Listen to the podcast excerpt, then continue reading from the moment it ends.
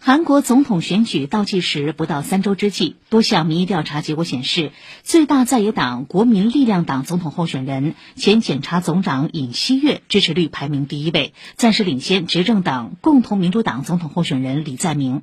李在明曾任京畿道知事，一度被视为现任总统文在寅的接班人。不过，李在明近期卷入多起争议事件，包括京畿道地产开发项目腐败案、妻子涉嫌滥用权力等，人气下滑。韩国媒体普遍认为，这届总统选举的最大变数是尹锡悦是否与同属在野党阵营的安哲秀联手。安哲秀十三号正式提出愿与尹锡悦合作，以民调竞选方式推出单一候选人。截至昨天，尹锡悦尚未给出答复。